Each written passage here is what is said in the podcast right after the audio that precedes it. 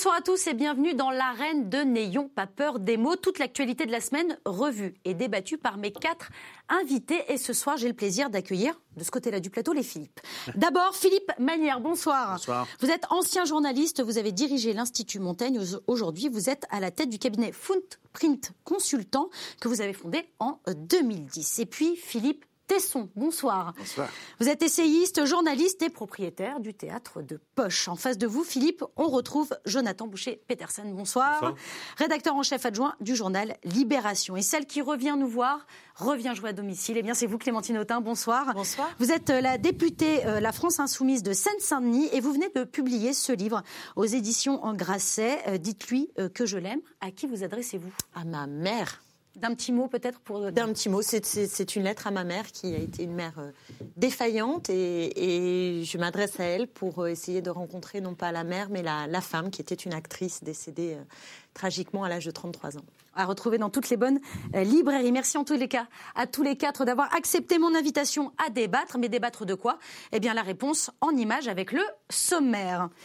Une photo inédite pour une procédure sans précédent. Toute l'opposition s'est accordée sur l'utilisation euh, du référendum d'initiative partagée pour lutter contre la privatisation d'ADP. Côté gouvernement, Édouard Philippe s'est rendu à Strasbourg pour parler délinquance et déradicalisation. Il accuse les ONG de faire le jeu des passeurs. Les propos de Christophe Castaner font polémique. Les mesures tardent à venir, mais ce que l'on sait déjà, c'est qu'après le grand débat, la cote de popularité du président chute. Jérôme Cahuzac purgera sa peine en Corse muni d'un bracelet électronique. Faut-il y voir un signe particulier de clémence? Aude Lancelin quitte le média avant que le média la quitte. Un an et demi à peine et déjà moult crises pour cette web télé. Report accepté, les chefs d'État de l'Union européenne laissent finalement aux Britanniques jusqu'au 31 octobre pour partir et peut-être même avec un accord. Lui aurait préféré rester, mais la police britannique est venue le sortir de son refuge. Julian Assange a été arrêté et mis en garde à vue hier à Londres. On finira l'émission avec le prix de l'humour politique décerné au Premier ministre parce qu'il faut rire de tout.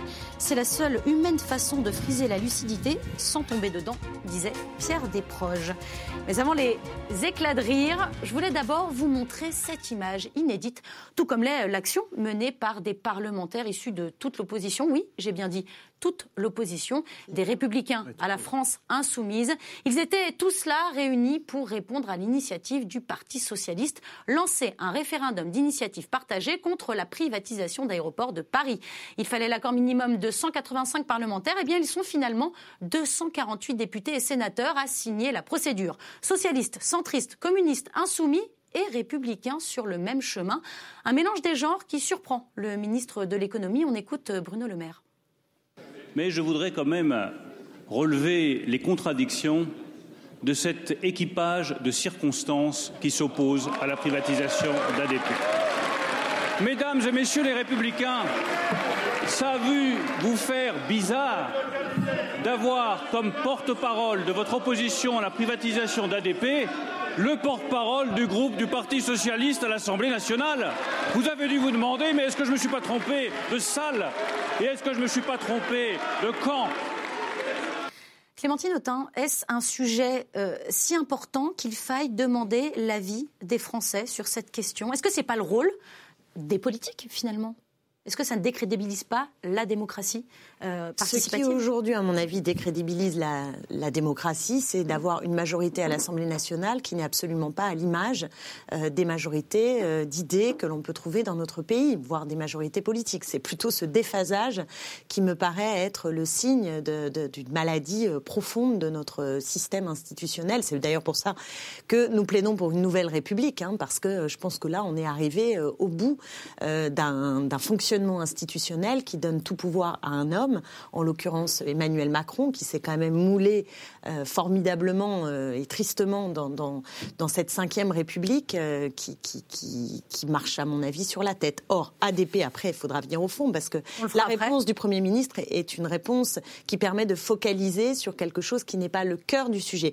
Et moi, je pense que venir, le cœur du sujet, il touche à des fondamentaux de notre Et on va, République. on va y revenir. On va rester d'abord sur cette espèce d'alliage décrié. Est-ce que c'est une manière, Philippe Manière, de. Parce que c'est une manière, Philippe Manière, elle est pas mal non, mais- euh, de hum, contourner la démocratie la démocratie euh, euh, représentative pour le coup? Là, on, pour le coup, on n'est pas dans le sujet ADP. Je suis d'accord avec Clémentine, il faudra y revenir, parce que c'est un sujet intéressant. on va en parler bien sûr. Bien sûr. Mais sur cette image. sur l'image, moi, je ne suis pas complètement confortable à l'idée que dans un pays où justement il y a un doute euh, très large sur le caractère représentatif des élus, je ne suis pas certain que ce soit une urgence de dire cette loi qui est à peine votée, on va tout de suite essayer de la contourner, de la dénoncer, de la faire ne pas advenir par des voies nouvelles, respectables, mais qui consistent quand même à expliquer que la démocratie représentative n'est pas la bonne voie pour faire connaître la voix du peuple. On a un problème de légitimité. Là, je ne partage pas le point de vue de Clémentine sur le fait que euh, ça ne reflète pas euh, l'état de l'opinion. Il y a eu des élections quand même il n'y a pas si longtemps. Cette assemblée, elle est le fruit des élections. Ce n'est pas que ce soit à votre goût, vous l'avez bien compris, ce n'est pas forcément au mien non plus. Enfin, c'est difficile de plaider qu'en France, l'Assemblée ne représente pas les électeurs. Euh, les élections sont tenues librement et donc voilà, les électeurs ont voté et on a cette assemblée, qu'elle vous plaise ou qu'elle vous plaise ou non.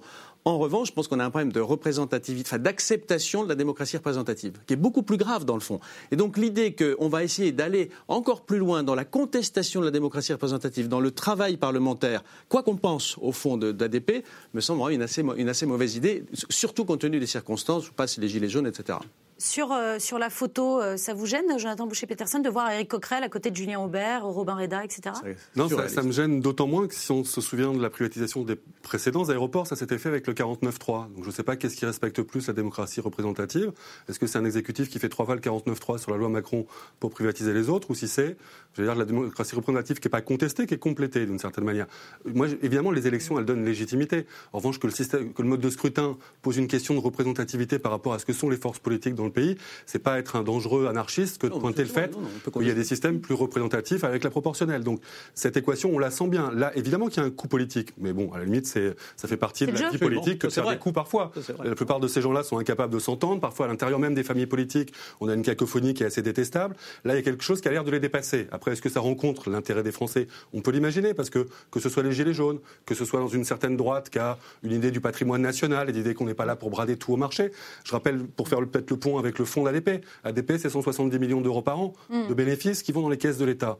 Est-ce que c'est forcément l'urgence de se dire, un, on va se priver de cette manne, deux, on va la confier à quelqu'un d'autre? Ça se fait dans quel contexte? Le souvenir des autoroutes. Autoroutes, C'est la cicatrice des, autoroutes qui n'est pas fermée. On est sur le même acteur. On est sur Vinci. on est sur Vinci qu'on avait déjà Notre-Dame-des-Landes. On est sur Vinci qui, lors qui n'a pas eu Notre-Dame-des-Landes, justement. Donc cette, voracité des acteurs privés sur mm. quelque chose, a aucune urgence de le vendre. Voilà, ça finit par saisir un petit peu l'opinion. Euh, Philippe Tesson, est-ce que c'est une, c'est une aberration, cette privatisation euh, d'aéroports de Paris? Surtout un épisode lamentable, très, très fâcheux, lamentable et, et, ridicule, qui en dit long d'ailleurs sur les dispositions intellectuelles, politiques, stratégiques de la majorité et de surtout de l'opposition.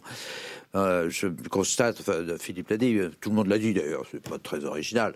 Euh, on constate tous que deux ans n'ont pas suffi à Clémentine, euh, Clémentine étant le symbole. enfin, c'est aussi la personne avec sa responsabilité politique.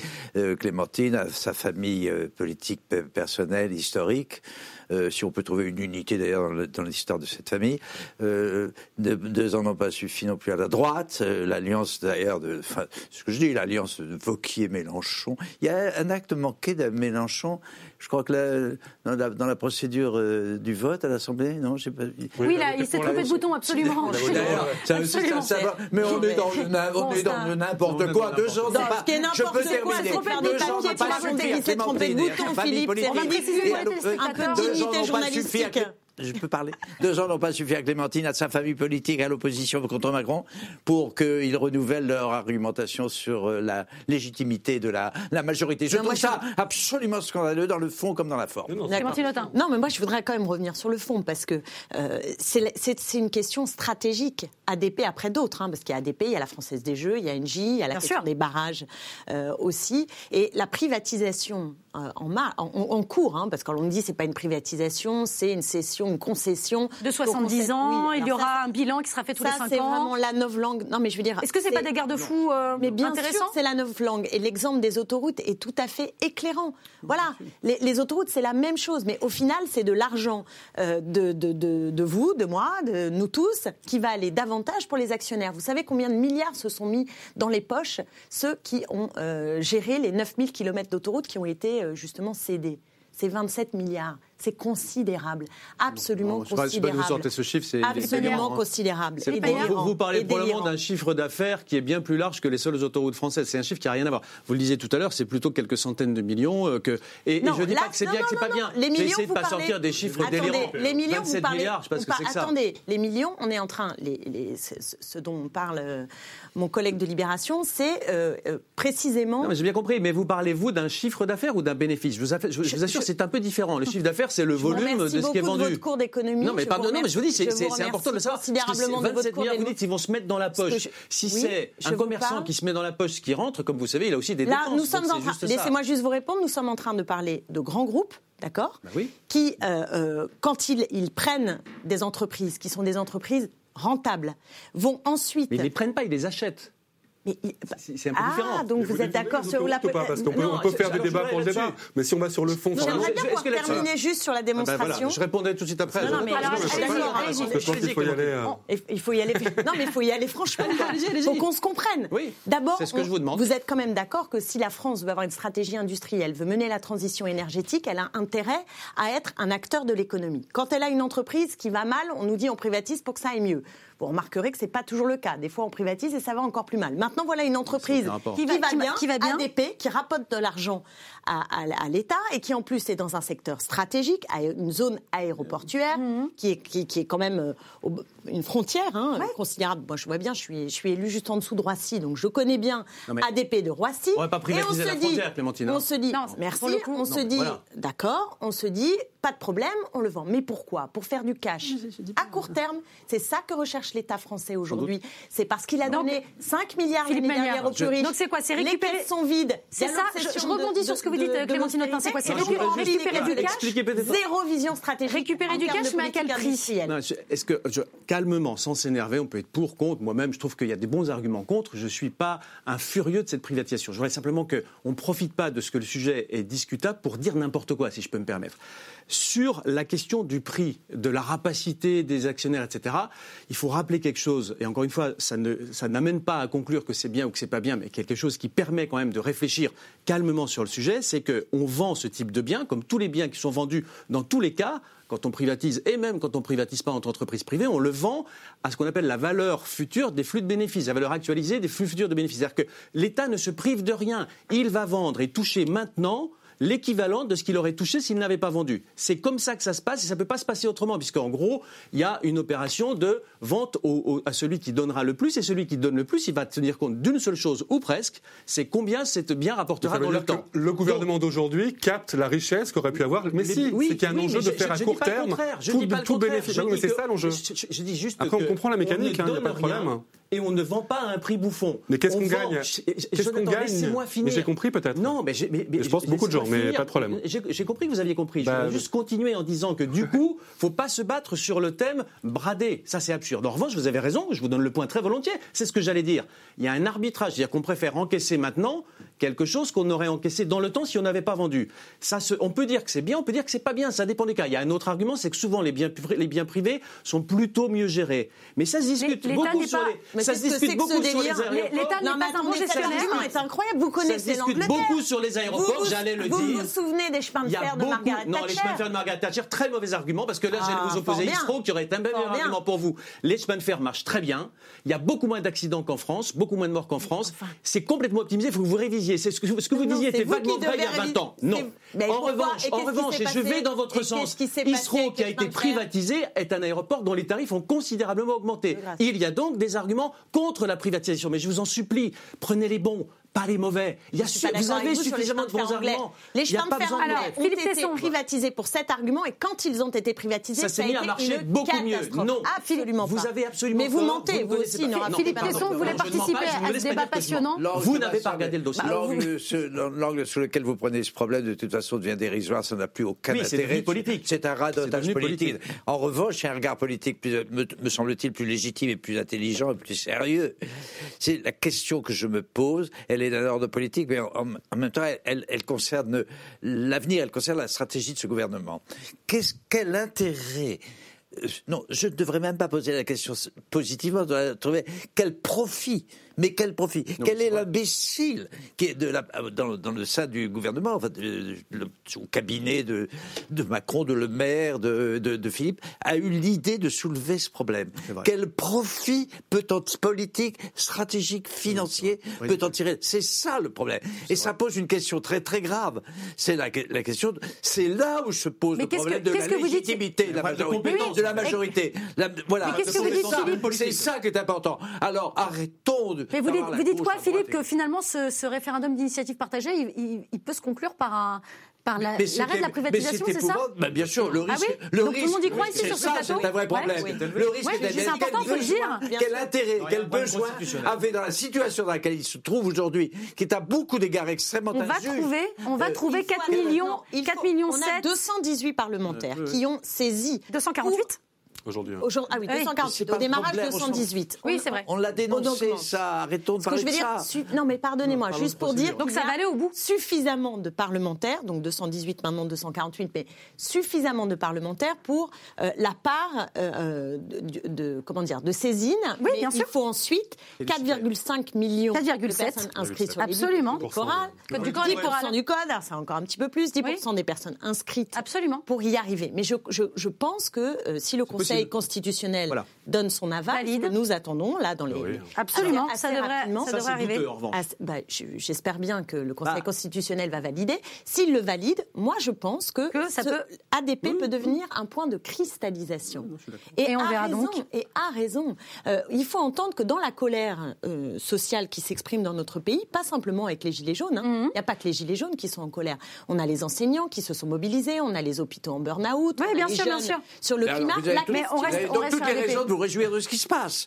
C'est très bien. Oui, moi j'aime bien quand le... en dépit de la légitimité de ce gouvernement. On va avancer. En tout cas, l'essentiel, c'est que votre famille politique, avec une alliance contre nature inadmissible avec la bande à Vauquier, votre famille politique et vous, vous allez obtenir satisfaction, mais eh peu vous apporte, peu vous apporte dans cette affaire la logique, la morale et même l'intérêt politique. Peu, Je pense qu'il y a une logique. Ça prouve une crise de la démocratie, mais spectaculaire, incroyable, incroyable. On va je poursuivre. Pense qu'il y a une logique. On va, on va poursuivre. une morale républicaine. Allez, on va poursuivre avec un, le deuxième thème. Édouard Philippe et euh, huit ministres ou secrétaires d'État se sont rendus à Strasbourg hier pour un comité interministériel pardon, de prévention de la délinquance et de la radicalisation. Quatre mois après l'attentat du marché de Noël, le Premier ministre fait un premier bilan de la politique menée jusqu'alors.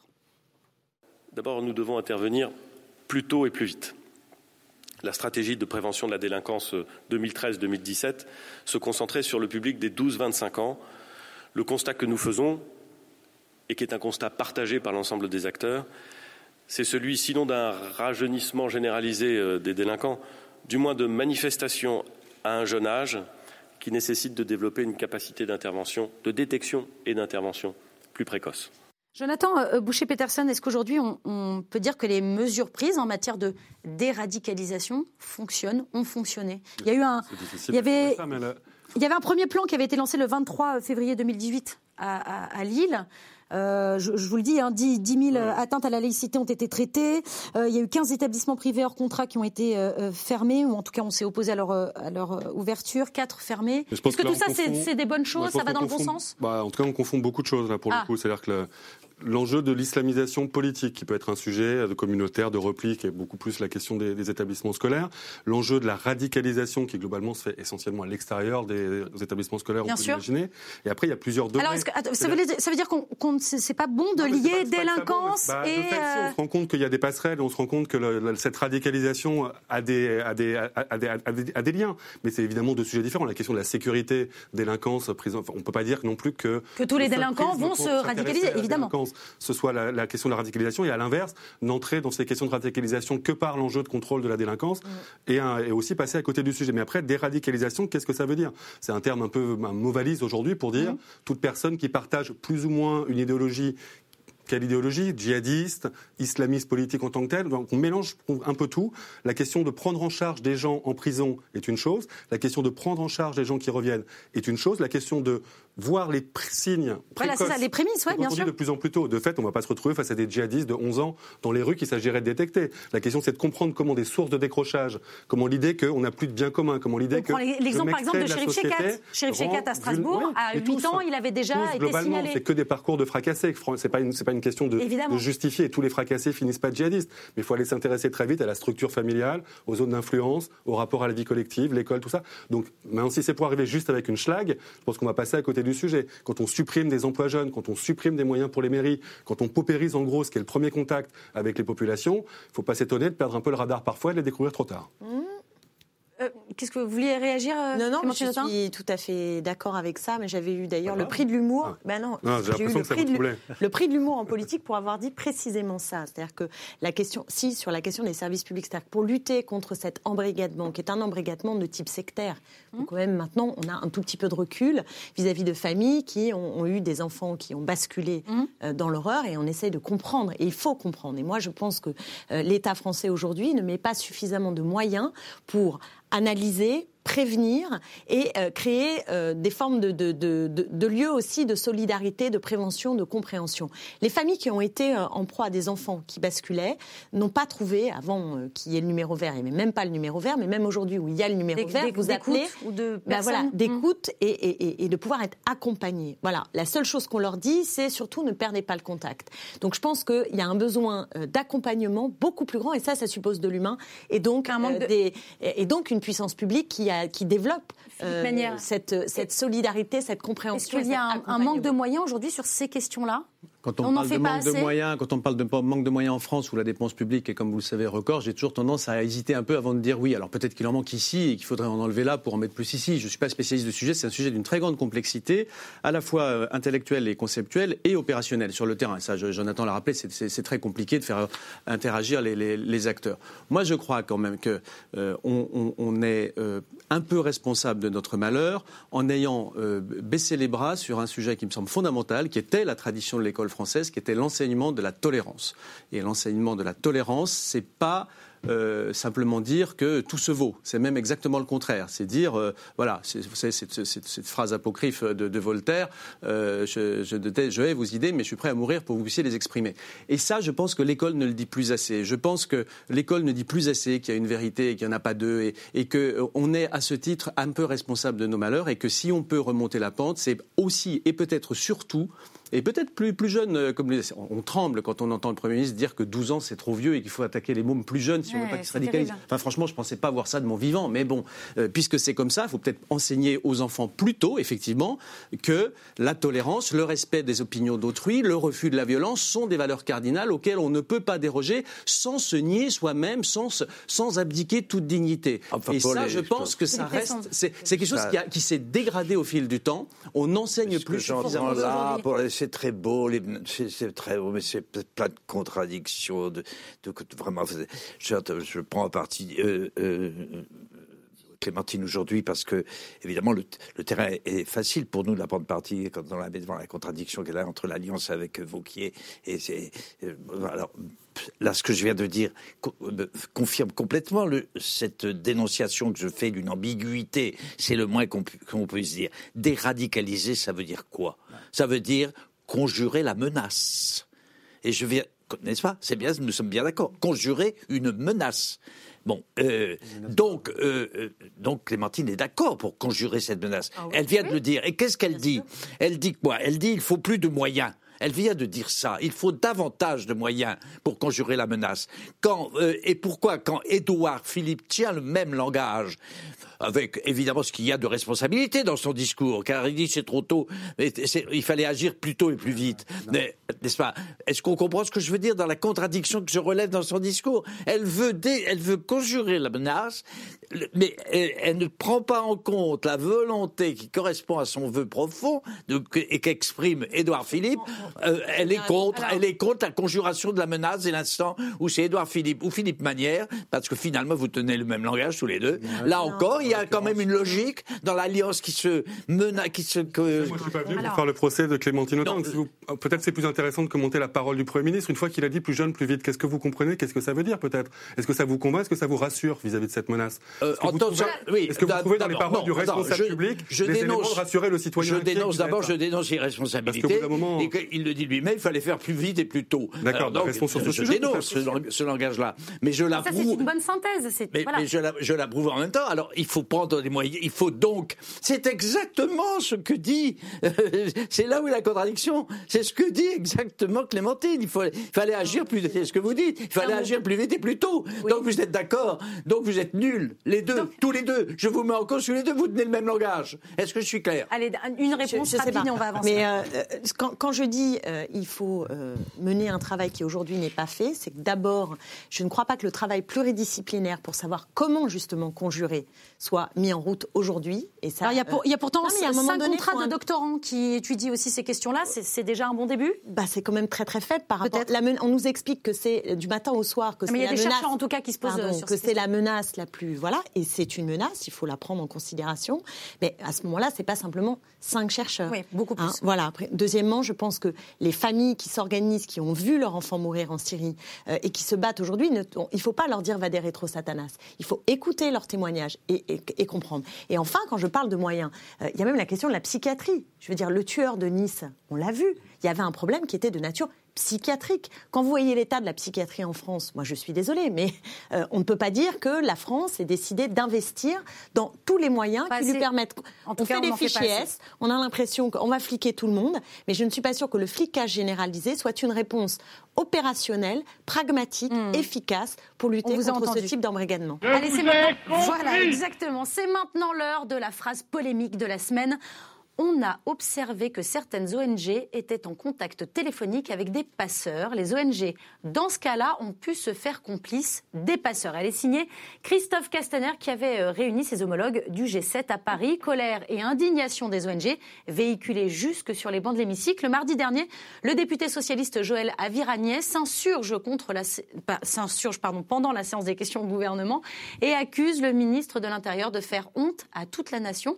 Mais Christophe Castaner lui répond Chiffres à l'appui, voici un extrait de leur échange.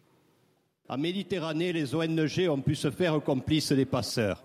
Avec ces mots lourds de sens, vous avez couvert de honte notre pays, ainsi que toutes les femmes et les hommes qui s'engagent au quotidien pour sauver la vie des réfugiés dans la Méditerranée. En prenant pour cible les ONG, vous vous rendez complice des groupuscules fascistes et de l'extrême droite de Salvini, d'Orba et de Le Pen. Ces faits, monsieur le député, ont été établis par deux rapports bimensuels de Frontex du 25 novembre et du 9 décembre 2016. Ils se fondent sur des observations factuelles ils ont conduit à l'adoption d'un code de bonne conduite pour les ONG endossé par l'Union européenne à l'été 2017. Voilà, monsieur le député, ce que j'ai évoqué. Alors, monsieur le député, vous savez, mon combat à moi contre l'extrême droite, il est clair. Il a toujours été constant, y compris en 2015, quand il a fallu que je retire ma liste aux élections régionales.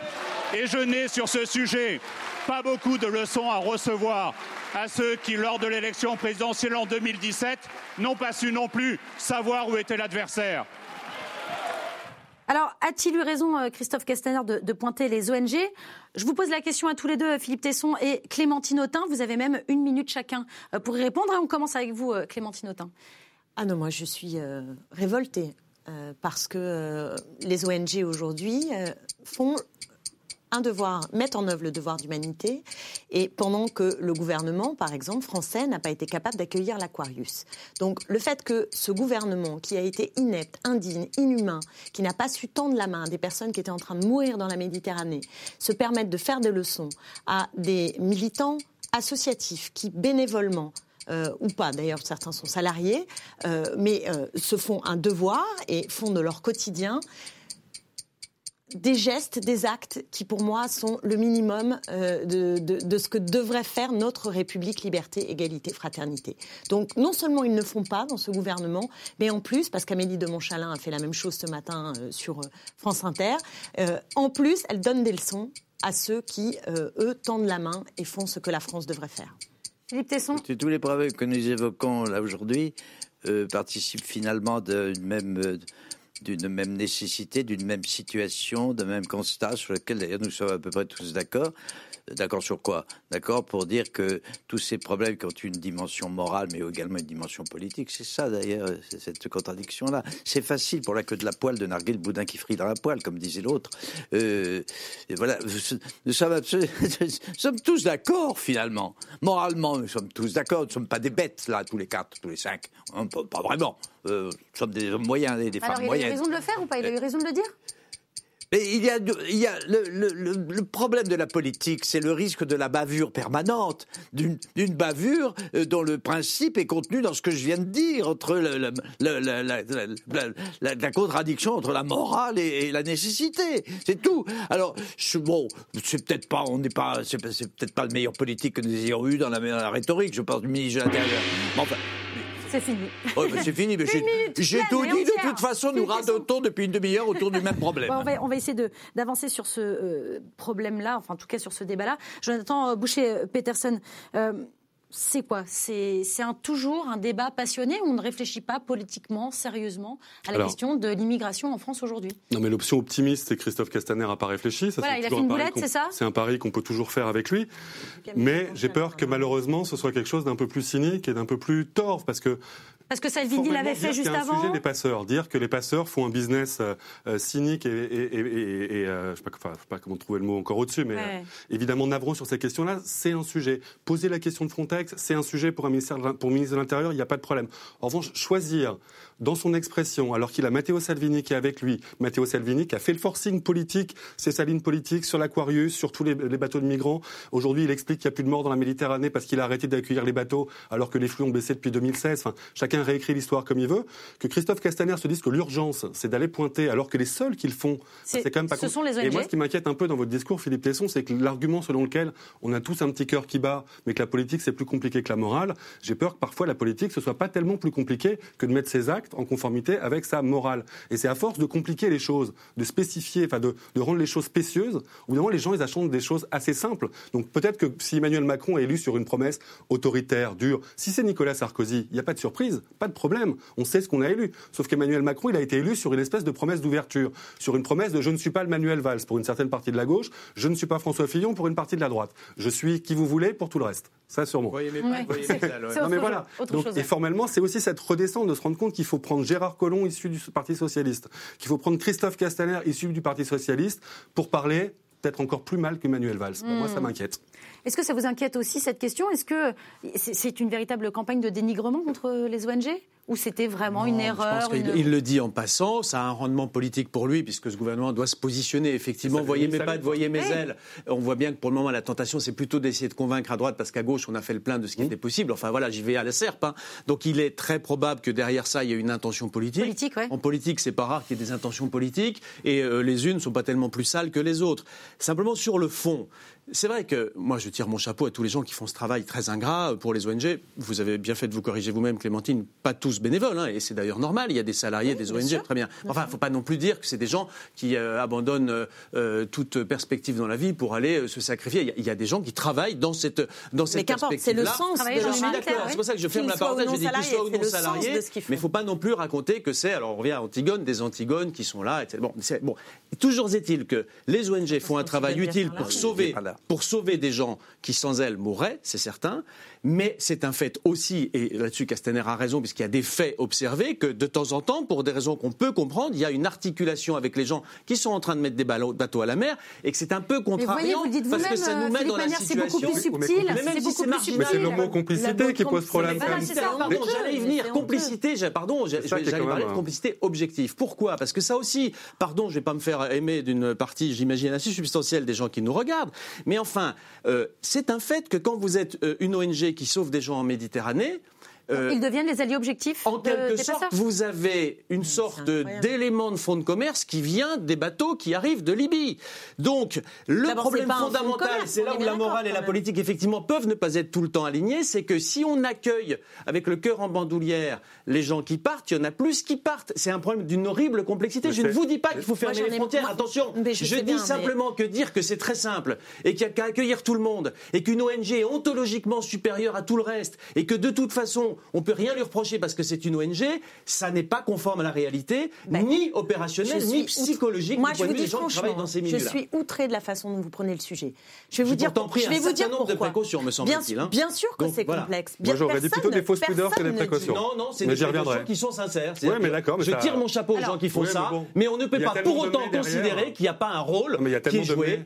Et qui Mais est non, parce que- positif pour les individus et Alors, potentiellement Non, non, mais négatif pour l'environnement. gros, c'est de dire que parce qu'il y a des bateaux à l'arrivée, il y a des bateaux qui partent. Si on le dit plus grossièrement, c'est ça que vous dites. Et si on enlève les bateaux, il y aura plus de bateaux qui partiront. Ça n'est pas vrai. Ça n'est démontré par aucun. j'ai pas dit ça. En l'occurrence, Bah c'est si, simplement ce non, ce qui était mis en cause, c'est le fait qu'il y a eu des articulations entre les passeurs et les ONG. Moi, je suis Mais pas dans quel ministre. but Le ministre Dans quel but de- Dans le but de de favoriser les récupérer, passeurs ou de récupérer de les gens récupérer des gens Bah, que les bon passeurs rappeler, mettaient à la mer. alors. Mais que quelle les passeurs complicité mettaient à la mer. Mais quelle complicité Ils les mettront de toute façon à la mer. C'est Ça- que je vous explique. C'est toute la question. Non mais c'est formidable. Non mais je- on est en train de parler de personnes qui sauvent des vies et on explique qu'ils sont complices. Je, Non, mais je- veux dire, parlé de complicité objective. complices Je de pense quoi que là, Oui, mais- votre parcours politique doit vous, me laisse à penser que vous devez savoir ce que c'est qu'une complicité objective, Clémentine. Oui. Complicité objective, Oui. ça ne veut pas dire qu'on se coordonne pour faire le mal. Ça veut dire qu'on se trouve avoir des intérêts alignés dans une circonstance particulière. Eh bien, moi, je pense- n'ai dit que du bien Si des je gens pense- qui sont si dans vous les ONG. que je- n'ai pas dit de mal. Je vous dis simplement qu'objectivement, il y a un moment, il y a un travail qui se fait en parallèle et quasiment en commun. La réponse de Vous Clémentine permettez que je vous réponde Je vous réponds. Voilà. Moi, je dis que c'est indécent de la part d'un Premier ministre qui euh, est dans une Union européenne, y compris, qui est incapable de faire face à la crise de l'accueil que rencontrent aujourd'hui nos, nos- nos différents pays. C'est ça. Donc, il ne fait pas face. On est aujourd'hui dans une situation où même il y a une espèce de, de, de- de petite musique. Ah, bah oui, c'est la moralité, l'humanité, comme si c'était quelque chose vraiment bon. Ok, vous êtes des gentillets, vous voulez l'humanité, la moralité. Mais enfin, on est quand même en train de parler de gens qui fuient la guerre. Pas tous. Des guerres dans Pas lesquelles, tous. en plus, on n'est pas toujours totalement blanc de blanc. Pardon, je vous interromps très brièvement. Certains fuient la guerre. D'autres la misère, vous avez raison. D'autres On la peut- misère, on peut, appeler ça comme on veut, Je mais les réfugiés économiques sont pas tous des gens Oh qui fuient là, la alors misère. là, vous vous triez on- là-dedans, vous êtes oui, très, je très pense que dur. c'est pas de dire parce que le droit d'asile, le droit d'asile qui est sacré et que je respecte Non, il n'est infiniment, pas sacré, il a n'est été détruit par le gouvernement n'est- actuel, il il est- n'est n'est visiblement pas fait pour les réfugiés économiques. Je Allez, Non, le droit d'asile vient d'être laminé par la loi asile-immigration, qui est une honte, et je voulais rebondir aussi Je sur ce que et d'un mot on non, mais qui est très important, c'est qu'on fait mine de découvrir que le libéralisme économique le plus débridé Ah, s'accompagne depuis Thatcher, on y vient revient, avec un autoritarisme croissant. Et ça, c'est vrai partout en Europe. C'est-à-dire que quand vous lâchez prise et que vous dérégulez dans tous les sens, eh bien l'État, en général, se comporte de la sorte, c'est-à-dire qu'il devient un État qui met les libertés sous Bah, surveillance. je ne sais pas et si moi, vous vous souvenez où Macron Salman Rushdie a trouvé refuge quand il a été persécuté. oui. Voilà. Donc, donc, encore. votre, Et votre Bobby Sands, manière vous de vous souvenez mettre- comment Thatcher a traité Le- Bobby Sands Vous qu'on en parle Non, Bobby Sands, c'était Oui, oui. pas exactement la même chose. Ah bah vous non, pas de le débat réfugiés avec vous. politiques, Et c'est vraiment pas vous le parlez de débat. réfugiés politiques, pas de quelqu'un qui se trouve dans un Je vous conflit. parle de liberté. Moi, je, Je vous dis vous que Salman. Rushdie, c'est pas en France qu'il est venu. C'est d'ailleurs là, on dommage. n'est pas. J'aurais aimé qu'il y fût accueilli. Ce dont je vous parle, monsieur, c'est de la logique générale de ce gouvernement. On vous a- pas ça que je suis en train de vous dire. Bah, Je on vous deux entendu. Non, je suis en Je vous train de vous demande de dire. vous arrêter. Je demande de vous Je vous arrêter. demande de alors, vous arrêter. Merci. sur le fait que le libéralisme s'accompagne Je vous demande de vous arrêter. Et on en parlera, promis, une prochaine Ça, fois plus une forme longuement. Puisque hein. là, pour l'instant, je voudrais vous parler du grand débat non. des ministres qui dérapent, plus des annonces qui tardent à venir. Égale quoi? Eh bien, égale une chute dans les sondages pour Emmanuel Macron et tout l'exécutif. C'est en tout cas euh, les résultats de la dernière enquête IFOP pour Paris Match. Regardez, le président de la République perd 5 points de popularité. Et il en va de même pour ses principaux euh, ministres. Le grand débat est-il un grand euh, toboggan? Est-ce que c'est ça, Philippe Manière, l'enseignement de ce sondage? Depuis euh, pas loin d'un an maintenant, euh, les codes de l'exécutif, la code de l'exécutif fait un peu du, de la tôle ondulée. Ouais, il y a eu un peu de remontée. D'ailleurs, ça remonte puis, euh, parfois à des moments assez inattendus. Quand ça avait remonté en début d'année, honnêtement, je pense qu'on est, enfin, peu d'entre nous l'auraient pronostiqué. Euh, je pense que au début, j'ai un peu souri sur cette histoire de grand débat. Je pense que c'était assez malin pour deux raisons. D'abord, parce que ça permettait de dire, OK, il y a des, des discussions, on va discuter. Donc, c'était une assez bonne manière, euh, du point de vue de l'attente des, des, euh, de l'opinion, je pense. Et puis, c'était surtout une très bonne idée du point de vue d'Emmanuel Macron, qui n'est jamais meilleur, je parle devant le grand spécialiste, que sur des planches.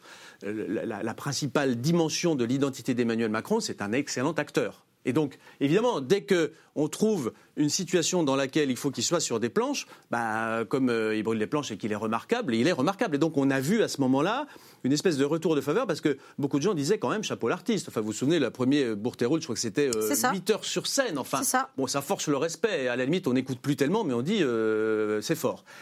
cette espèce de retour en grâce, parce qu'il avait eu cette euh, capacité à imaginer cette sortie-là et qu'il la gérait très bien personnellement en s'engageant euh, elle était compréhensible, elle était d'ailleurs dans une certaine mesure méritée. Je complète hein, ce que vous dites, c'est pas- elle 85 pouvait- heures de débat en tout. Hein. Il s'est Voilà, déplacé bon, dans mais- 14 mais réunions 85 heures, mais publiques. en, en, en 10 En fois, j'allais dire. C'est quasiment euh, Castro, quoi. Donc Mhm. c'est impressionnant. Ça- encore une fois, ça force le respect, mais ça ne peut pas apporter des réponses euh, pérennes. Ça peut, ça peut pas. Moi, mon analyse, elle vaut ce qu'elle vaut, c'est que ce retour de grâce est lié au fait qu'il a très bien incarné cette sortie de crise, mais que maintenant qu'on arrive sur le fond, ben, euh, il manque quelque chose. Donc il peut plus être crédité. Si vous voulez, à partir du moment où vous êtes plutôt dans la forme que dans le fond, vous n'êtes crédité que le temps que dure la forme, pour faire simple. Euh, Jonathan Boucher-Peterson, je voulais vous faire réagir à cette enquête euh, qui est sortie par euh, France Info ce matin. 69% des Français ne sont pas satisfaits de la restitution euh, euh, du grand débat. Et d'ailleurs, les journalistes de France Info ont recalculé un petit peu hein, toutes les contributions qui n'ont pas Il y en a été prises en compte. étages, visiblement. Euh, Non, mais c'est un objet. c'est quoi C'est des petits le- arrangements Ils se sont arrangés avec ce qui a été, euh, ce qui a été fait, Bah, produit façon, par les Français C'est un peu ça le sentiment. Moi, je suis assez d'accord sur le fait de l'intuition de sortir le grand débat. Le moment où on le dégaine, ça dessert les taux. On comprend bien que ça, ça change un peu le prisme. Ça, on marche un peu sur le Parlement, mais ça, c'est moins grave visiblement qu'au dé- qu'au début de- du débat. Euh, non, et donc. Après, moi, j'ai une différence de lecture, c'est que je pense qu'il n'est jamais vraiment remonté avec ce grand débat. Il, a eu, il a rassuré son camp sur sa capacité à retrouver le Macron de la campagne. Ce qu'il a perdu sur le fond, il les a pas récupérés. Qu'en gros, il a pris à droite avec la loi anticasseur. C'est essentiellement sur les questions sociales et sur les questions de manifestation en durcissant le ton qu'il a reconstitué un électorat qui avait envie de dire la chienlit, ça suffit. C'était Ouais. un peu ce, ce fond de discours. Peu, voilà, les factieux, les, la remise en cause de la République, enfin toute cette sauce qu'ils ont fait monter. Je pense qu'ils en ont tiré profit les- dans l'électorat de droite, qui entre les arbitrages économiques et ce fond de sauce un peu plus autoritaire d'une réaffirmation, on va dire régalienne, pour dire les choses gentiment, euh, en tout cas a, a- a eu son effet. Et aujourd'hui, l'enjeu, c'est ce que Édouard Philippe pointe depuis quelques semaines, c'est le risque déceptif. Donc ils ont tout fait pour expliquer que non, il n'y avait pas de sortie du grand débat. Il y avait une fin et une, une, une- une retranscription, mais qu'il n'y avait pas. C'est le problème de la cagnotte un peu. C'est quand on est au pouvoir et qu'on sait qu'il y a de l'argent, quand on sait que possiblement il peut y avoir quelque chose, on concentre toutes les, les envies. Euh, après, juste d'un mot, vraiment je finis, c'est globalement ce silence du Sphinx Macron qui va parler lundi, mardi, dimanche soir. Oui, le, 20 met tout le monde dedans, mais on ouais. espère en tout cas à partir de lundi si possible. C'est ça Si on peut faire passer un message, ça nous arrangerait en tout cas. S'il nous regarde, voilà, le message Non, est mais, passé. mais qu'à l'inverse, si les seuls qui se sont exprimés, et les poids lourds politiques de ce gouvernement, on le sent. La bande de droite, comme on a pu le lire dans certains articles. Ouais. Édouard Philippe, ses proches, les deux qui tiennent Bercy. Enfin, on le sait depuis le début que cette Bruno équation, elle est là quantitativement. Oui, il y a des gens de gauche. Oui, il y a des gens qui, sont, qui font cette espèce de. Et en même temps, mais quand il s'agit d'aller arbitrer sur fiscalité, dépenses publiques, retraite, nombre de fonctionnaires, rôle de l'État, il n'y a plus beaucoup de débats et ça, et Qu'est-ce- pour- pour- on peut pas- pardon, très brièvement, on peut pas dire ça. Bah, que, bah, parce qu'Emmanuel Macron dépense beaucoup plus que François Hollande, ce qui donne une idée de l'infini. On n'est pas du tout. Vous pouvez contester On est- la politique d'Emmanuel un- Macron. On mais est dans pas, un mais plan pas qui sur promet le thème 120 000 de- suppressions mais- sur le quinquennat. Après, Oui, si vous me 120 000 dites. suppressions, c'est ce qu'il nous a annoncé C'est le- avant l'élection. c'est le programme. Et Ah Je sais, je sais que dans la Le vie. dans programme, il n'est pas appliqué du tout. Ah oui, vous mais, le savez, mais c'est bien. Jonathan. Ah bah, c'est bien, Jonathan, mais c'est bien de le dire que c'est un détail. Parce qu'à l'arrivée, c'est quand même pas. Après, on, passe notre temps à nous dire j'ai été élu sur un programme. Il me donne ma le légitimité. rien n'est contestable. D'accord. Bah, dans ces cas-là, Il ne taille pas dans Alors, la dans ces dépense. cas-là, tout est sur la table, Euh, il ne réduit pas le nombre de fonctionnaires. Encore une fois, pour, pour y compte, mais il faut au moins observer les faits. malheureusement, il a réduit le nombre de fonctionnaires. Non, de rien du tout. Philippe Ah Tesson, Edouard Philippe a parlé de, de grands chantiers ici euh, dans, après la restitution du, du débat à la- à l'Assemblée. Qu'est-ce que vous attendez, vous, de ces grands chantiers? Qu'est-ce qui va se passer là Ah bah, dans, le, dans, dans le rêve, ce que j'attends, ce que j'espère, ce que j'attends ou ce que j'espère, Mmh. ce que j'espère, c'est que ça aboutira à des, à des résultats positifs. Mais ce que je redoute, c'est que ce- c'est que ça fera chou blanc. On va pas reprendre le débat sur, le- les raisons du divorce entre Macron et l'opinion. Il est, très lourd. Euh, il est devenu, euh, il est devenu, comment dirais-je, presque institutionnel. Euh, il suffit d'ailleurs de nous entendre. Il n'y a pas l'espace d'une feuille de cigarette pour accorder pour que l'opposition à Macron soit d'accord pour lui reconnaître le moindre mérite. C'est pas, c'est plus un divorce. C'est une, c'est une curée qui aboutit à une impasse. Et qu'est-ce qui peut réduire C'est mon- ma conviction. Je crois que nous sommes presque tous d'accord là-dessus. Qu'est-ce qui peut régler cette impasse Qu'est-ce qui peut la résoudre Et qu'est-ce qui peut la détruire il peut- Qu'est-ce qui peut procurer une brèche, euh, une ouverture? C'est ou un événement extérieur, euh, c'est possible. Je crois que c'est c'est finalement peut-être la seule hypothèse euh, qu'on qu'on doit retenir.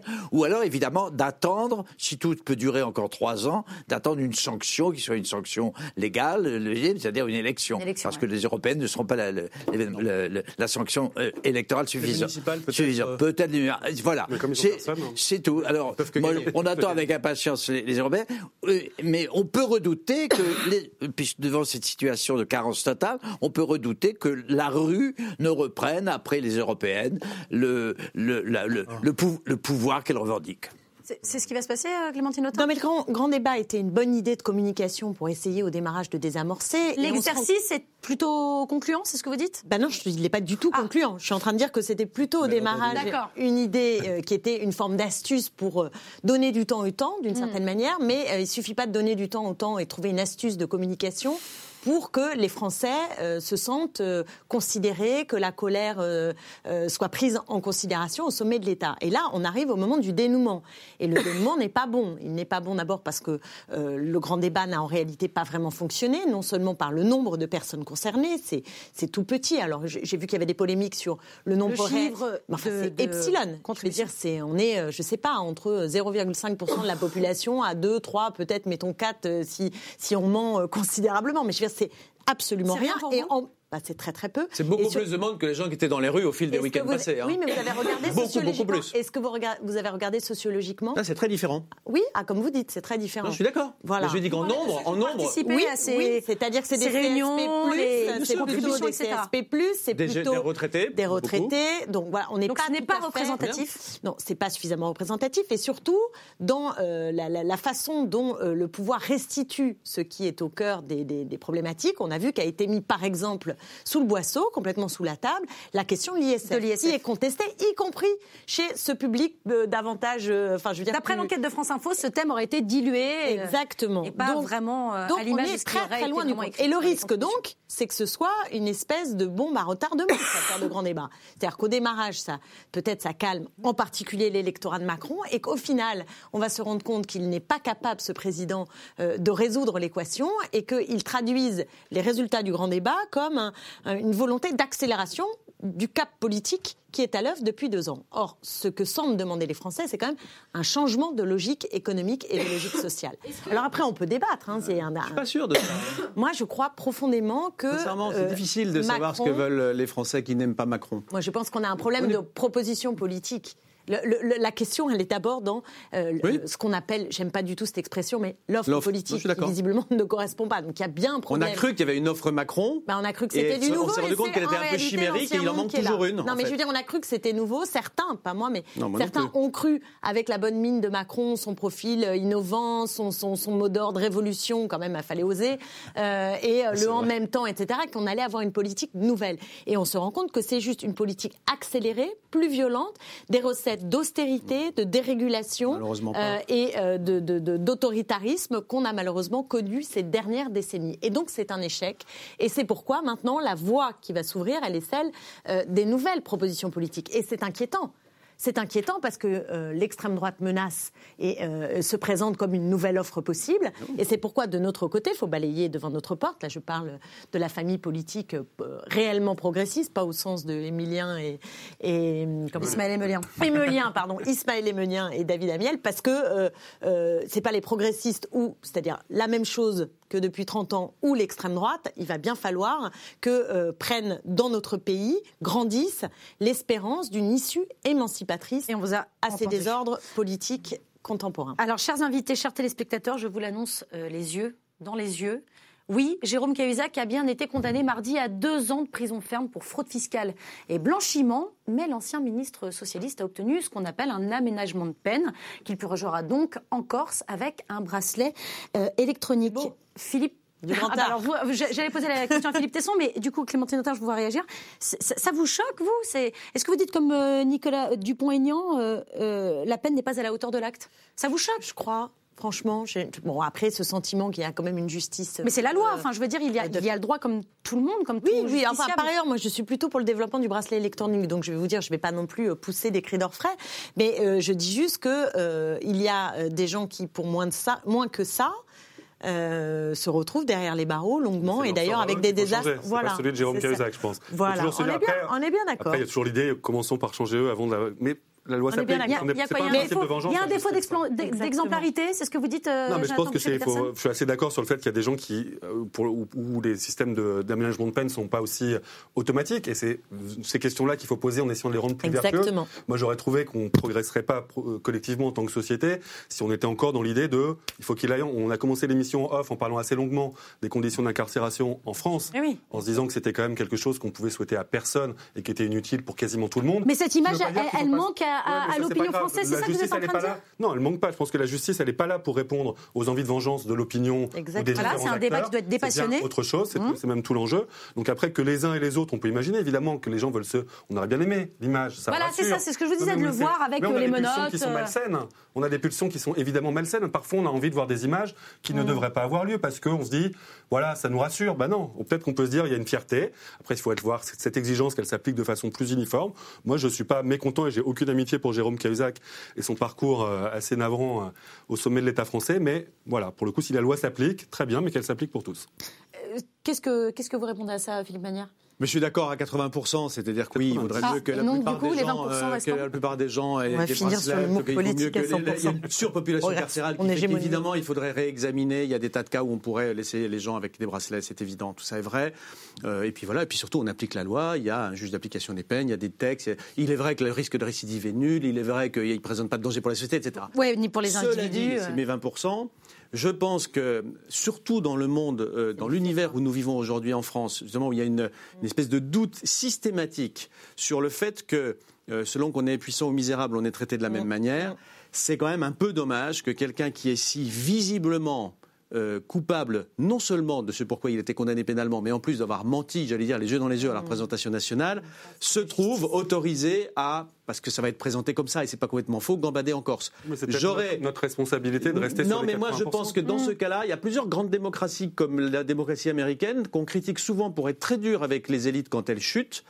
Parfois, c'est un peu inhumain, excessif, on n'est pas à l'aise, mais c'est un élément fondamental du ciment social américain. Les Américains savent que quand quelqu'un est en haut de l'échelle, s'il pêche, il va en prendre au moins autant que les autres. Moi, j'ai l'impression Et en France, il y a un doute sur ce sujet.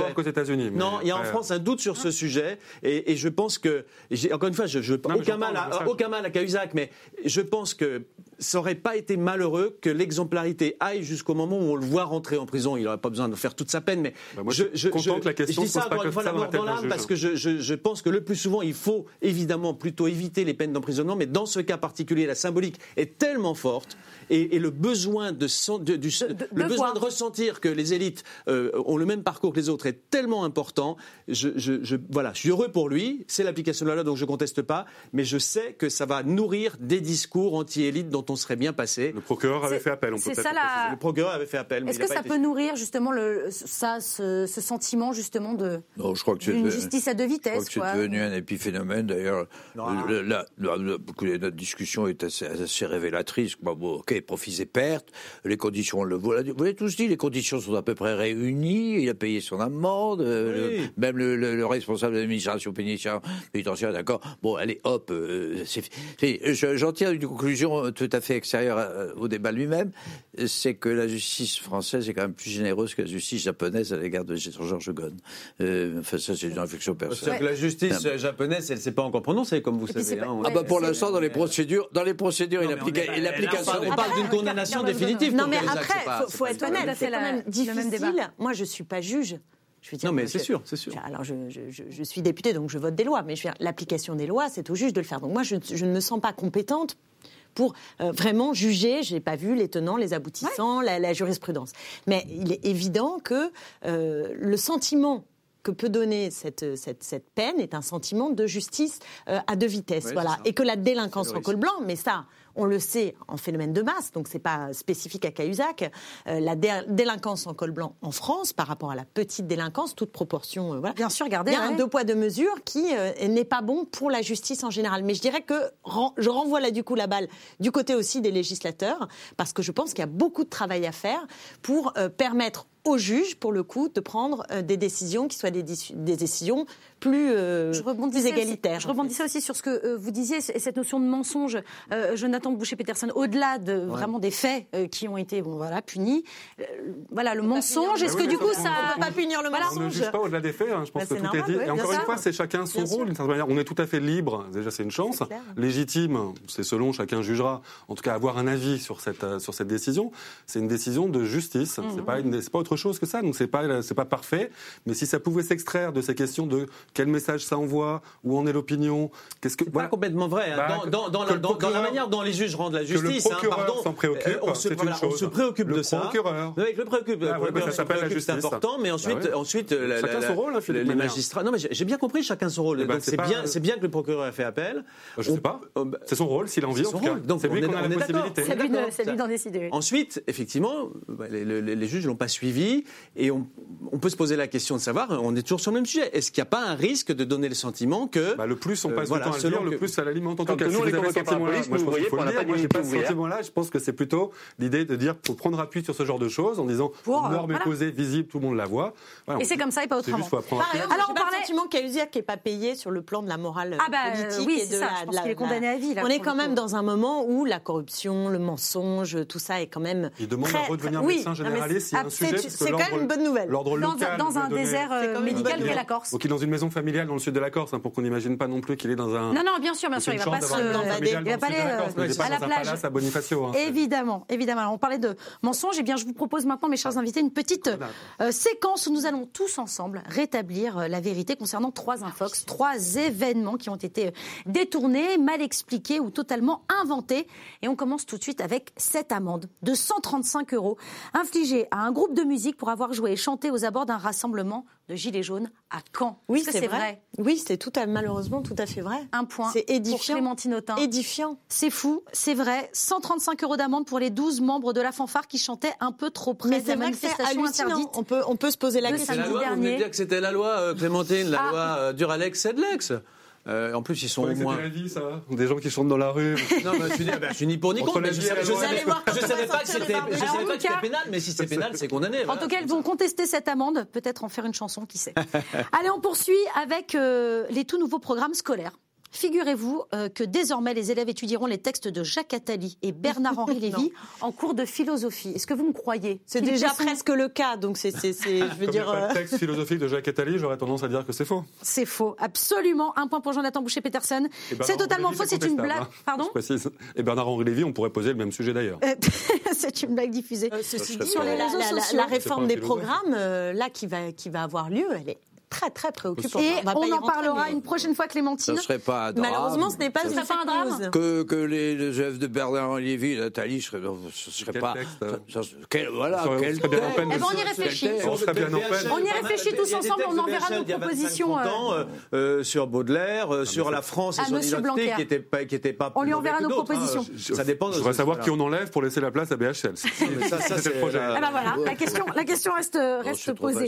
Allez, j'en ai une dernière, j'en ai Ah une bah dernière pour vous. Ça se passe à Toulouse. La police aurait retrouvé dans la chambre d'un ado de 15 ans, non pas un poster de Maître Gims, mais un lance-roquette. Est-ce que c'est vrai? Bon, c'est possible en tout cas. Possible. Ouais, ouais, exactement, c'est vrai. On a bien retrouvé un lance-roquette au domicile de ce jeune Toulousain. Alors dans son garage, très exactement. Précisons toutefois que la roquette n'était pas à l'intérieur de l'arme. Il n'y avait que le lanceur et donc aucun danger. Bon, je sais Mais, pas à mais quoi il ça a, sert il à a 15 ex- ans, oui, c'est mais- ça. Et il a expliqué pourquoi il avait un lance-roquette. euh, Non, Non. certainement un objet de collection, je ne sais pas. Non, à 15 ans, on fait parfois des choses bizarres. Non, Philippe Tesson? Oui, Même après, des fois. Ça peut aussi après. Allez, fini les fake news. On va maintenant parler d'un média tout jeune, subtilement euh, baptisé le média. Il a un an et demi à peine, 18 mois suffisants pour connaître déjà de nombreuses péripéties. Six mois après sa création, Aude Rossignol annonce son éviction de la rédaction. Reprise alors par Sophia Chikirou. Un an plus tard, une enquête du site Mediapart révèle le mal-être des salariés. Sophia Chikirou quitte alors la rédaction, mais garde la main mise sur la production. Peu de temps après, Gérard Miller, qui assure l'éditorial du média, adresse une mise en demeure à la société de production de Madame Chikirou. Et c'est dans ce contexte plutôt tendu qu'Aude Lancelin reprend les rênes de la rédaction en septembre 2018. Seulement voilà, mardi dernier, elle annonce qu'elle quitte euh, le média. Elle dénonce un putsch contre elle piloté euh, de l'extérieur. Philippe Tesson. Vous ne qui avez créé. Ça ne m'intéresse pas du tout. Comment ça, ça ne vous intéresse pas Vous Non, qui ça avez ne créé m'intéresse pas, je- euh, moult de journaux. Quel, quel- quel- quel, regard vous Non, vous ça portez m'intéresse pas. D'abord, euh, c'est pas ma famille. Je ne connais pas les dessous des, affaires de. de- Mais ça vous étonne ou pas? C'est compliqué ou pas de créer une rédaction, de créer un média, un organe de presse? Oui, Ou ça peut se faire mais- beaucoup plus simplement Non, euh, c'est co- c'est compliqué. Ou ça peut être Partagez très. votre ça peut être expérience, très- Philippe Ça peut être très facile. C'est facile pour Ersan, par exemple, euh, qui a beaucoup d'argent, capitaliste. euh, J'ai rien contre. C'est comme ça. C'est la vie. Ça ne m'intéresse absolument. Les histoires, de- les cuisines C'est des, quoi, journaux- des journaux. C'est l'histoire de famille je, suis certain que l'opinion s'en fout. L'opinion ne se fout, n'est-ce pas? L'opinion ne se fout pas de ce que nous avons dit depuis une heure et Mm. qui à certains égards est intéressant, à trop, à d'autres égards extrêmement frivole par Ouais. rapport à la dureté du temps et à la hiérarchie des événements. Je ne suis pas d'accord sur tout ce qu'on a dit, mais ça, alors là, je Ah, m'en fous. Et bien surtout concernant un journaliste qui a quand même bâti son crédit ou en tout cas son image euh, sur euh, sur des comment dirais sur des problèmes euh, très très très intimes, très personnels, qui ne m'intéressent absolument pas malgré tout le respect que je lui dois. Encore que je m'en foute totalement. euh, Jonathan Boucher-Peterson, vous en foutez aussi ou... Non, c'est toujours compliqué parce qu'effectivement, il y a c'est tout- c'est des histoires de famille. Donc, Ouais, quand on n'est pas dans la famille, c'est toujours un- compliqué d'y voir clair. un repas de qui Noël parle qui le plus tourne fort, mal, quoi. qui- Donc, ce qu'on comprend, c'est qu'il y avait quelque chose d'un peu vicié au départ dans, cette, dans ce projet. Enfin, c'est que formellement, et on l'a vu peut-être plus par les crises précédentes. Et je pense que de- la place de Sofia Chikirou posait plus de questions que la capacité d'Aude Lancelin à reprendre la main derrière. Personnalité peut-être compliquée, j'en sais rien. Enfin, pour le coup, c'est là où c'est. Ouais, bah, d'accord. Au bout d'un moment, on répond aux questions. Et Le, le petit Oui, bruit je- de fond, je vous en remercie, pas, euh, le plus porteur. Je vous remercie, euh, Jonathan. Euh, non, non, mais pour dire que globalement, il y a le, le- le projet vicié, c'est de dire qu'on est l'émanation. Évidemment, c'était la question dès le départ. Comment assurer son indépendance alors qu'on qu'on- une excroissance politique, en tout cas, même si Bah, en termes de statut, évidemment, que les frontières étaient claires. Mais je veux dire, l'humanité par rapport au Parti communiste pendant longtemps, voilà, c'était consubstantiel, c'était le mot qui était utilisé. Mhm. Ça a été un enjeu pour eux de s'en séparer. Aujourd'hui, c'est clairement le cas. Quand on, c'était la période de naissance dans une famille politique où pour le coup.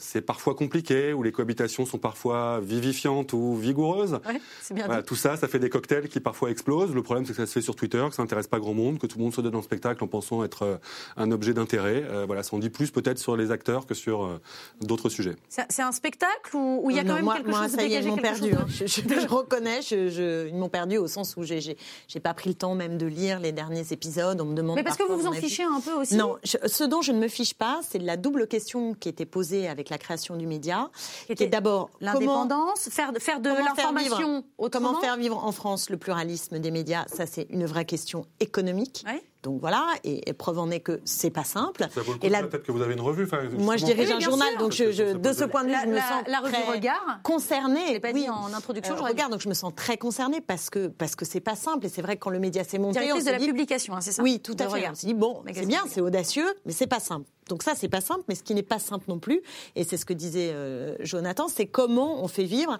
un journal qui a une proximité euh, avec une force politique et qui, en même temps, doit être un journal. Donc un journal, par définition, c'est pas euh, c'est pas la doxa, c'est-à-dire c'est pas c'est pas la ligne tous les matins. Sinon, c'est plus un média. Il faut qu'il y ait à l'intérieur même du média une vitalité, une certaine liberté. C'est possible. Sinon- Vous êtes en train de dire que c'est ben, je, je dis que c'est difficile, une voire tension. impossible Non, bah, je, je pense qu'à regard, on essaye de le tenir, mais ce que je veux dire, c'est que c'est une tension qui est une tension euh, difficile à tenir. C'est pas le faut problème tenir, soulevé par cette affaire particulier. Alors c'est quoi Bah, le par le problème média, Le dans problème, cette c'est une affaire de personne, c'est une affaire de d'accord ou de désaccord entre une rédaction et une Le dernier rédaction c'est pour ça que je dis que celui-là ne m'intéresse pas. ou rédaction. C'est pas du tout le problème. Pour le dernier épisode, non, c'est pourquoi je dis que le dernier épisode m'intéresse Non, pas. c'est des affaires de famille, des affaires de personnes très compliquées. Moi, j'ai croisé Aude Lancelin deux ou trois fois. J'ai toujours été frappé. par- Il y a beaucoup de personnalités très intéressantes dans tout ça, mais qui sont plutôt romanesques qu'autre chose. Et Aude Lancelin, moi, je la trouve d'une grande intelligence. Elle écrit remarquablement bien. Et pratiquement tout ce qu'elle a dit, j'ai toujours été en désaccord là, de, du début à la fin.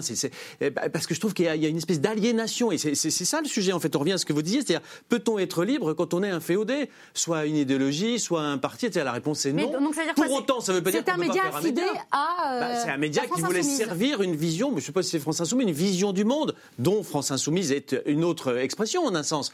Mais ils ne sont pas d'accord sur la mais- vision mais du voilà. monde. Voilà. Enfin, J'ai si, tout. si, ils sont d'accord sur Non, la ils sont pas- mais non, ils sont pas d'accord, sinon ils seraient pas la gauche a- Vous savez, il y a cette, histoire, dès que, dès que l'extrême gauche, ils sont plus de trois, il y a une scission. Quoi. Donc il y a ce côté-là déjà.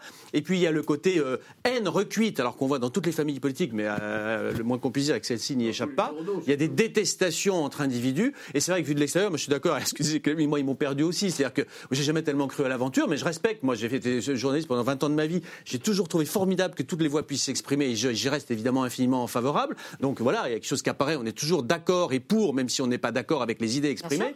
Mais il faut qu'il y ait un minimum de vision du monde et de d'accord entre les gens qui portent le projet. Si c'est pour se déchirer tous les huit jours sur la couleur des chaussettes ou la machine à laver, euh, euh, enfin c'est effrayant. Quoi. Donc euh, voilà, Après, le ça- principe ça- des sociaux, moi je trouvais que c'est quelque chose de vertueux au Ouais. départ. L'idée Ouais, que des le- que citoyens. tout le monde ça- participe. Alors, ça, on c'est- réexplique aux téléspectateurs, les sociaux, c'est- on C'est le côté romantique de, de- à la de- du construction moment de que ce c'est pas ça- capitaliste, c'était bien. La preuve que non, moi Non, je mais suis dans un un média groupe, j'ai aucun problème à dire que nous on est dans un groupe capitaliste, mais j'ai connu les deux. Bah, Après, oui, il y a une partie effectivement qui est Je plus dirais que romantique que l'autre pour reprendre le Ceux mot. qui ont vraiment réussi leur, leur, leur pari ces derniers temps en termes justement d'innovation, de, de type de médias, ah, et qui portent une vision du monde, c'est quand même Mediapart, Oui. qui, est, qui est une réussite sur le plan économique. Vous avez est- Mediapart, mais à l'autre extrême du spectre, vous avez l'opinion. Donc il y a mille manières de faire. Ah, bah, bien L'opinion a une Ah, vraie mais- pureté Non, non, idéologique. Ça, c'est vraie tous les opposer débattre. en termes de modèle. Non, mais vous voyez ce que j'ai à Mediapart et l'opinion, c'est deux apparitions récentes qui, toutes les deux, à mon avis, méritent le Ils ne respect. sont pas partis avec le même capital de départ, dirons-nous.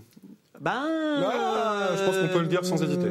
Voilà, d'accord. Moi, j'ai pas- moi, Les pas les paris-. Les deux paris étaient. Mais Jonathan a la Ouais, dernière impression savez, de ces deux paris qui sont. Enfin, je veux dire, Mediapart euh, gagne Mais entre Edoui. Plenel et Bernard Arnault, parfois il y a un, il y a un Mais monde en termes de moyens. pas non plus l'actionnaire de l'opinion. euh, Non, c'est quelqu'un qui soutient, voilà. Qui soutient pour des raisons idéologiques. euh, Non, mais je suis d'accord. Je parle pas du capital des, deux médias. Je dis simplement que ce sont deux projets éditoriaux nouveaux Ouais, ouais. qu'on n'aurait pas imaginé il y a seulement 5 ou 7 ans, enfin Exactement. 10 ans en tout cas, c'est les gens de Mediapart, qui ont réussi. En tout cas, qui ont réussi du point de vue de Et la, Ouais, production. c'est évident quand est un on quand on est d'un média qui euh, est du côté euh, des, des grands groupes dominants et qui soutient cette économie. Bah, écoutez, c'est quand même la réalité. attendez, Allez, on fera un débat un petit peu plus long sur, pas dur. vous- toute la voilà, presse française un peu plus C'est un tard. projet, voilà, c'est un projet. Je voulais vous parler du Brexit, parce que le Brexit est donc, vous le savez, reporté au 31 octobre. Voilà, C'est donc le soir d'Halloween, entre les costumes de fantômes et les distributions de bonbons, que les Anglais sauront normalement s'ils restent en Europe ou pas. Je dis bien normalement parce que c'est le énième report depuis le référendum. On écoute Theresa May et Emmanuel Macron à la sortie du Conseil extraordinaire qui s'est tenu mercredi soir. Je viens de rencontrer Donald Tusk, le président du Conseil européen, et j'ai accepté une extension du processus du Brexit jusqu'à la fin octobre au plus tard. Je continue de croire que nous devons quitter l'Union avec un accord le plus tôt possible. Il appartient maintenant aux Britanniques d'abord d'être clairs avec eux-mêmes et avec leur peuple. Ce qui est sûr, c'est que cette butée du 31 octobre nous protège, parce que soit ils ont un accord, et c'est très bien, et nous pouvons à ce moment-là discuter des relations futures et poursuivre notre cheminement, soit ils décident eux-mêmes de retirer le Brexit, soit de toute façon, le no deal, qui n'est pas notre préférence, reste une option. Bon, Philippe Manière, vous pensez que l'Angleterre sortira un jour de l'Europe ou pas? J'en sais rien, mais alors euh, j'aime bien cette déclaration d'Emmanuel Macron qui dit maintenant c'est très clair et puis il redit qu'il y a les trois options qui, pré, qui préexistaient.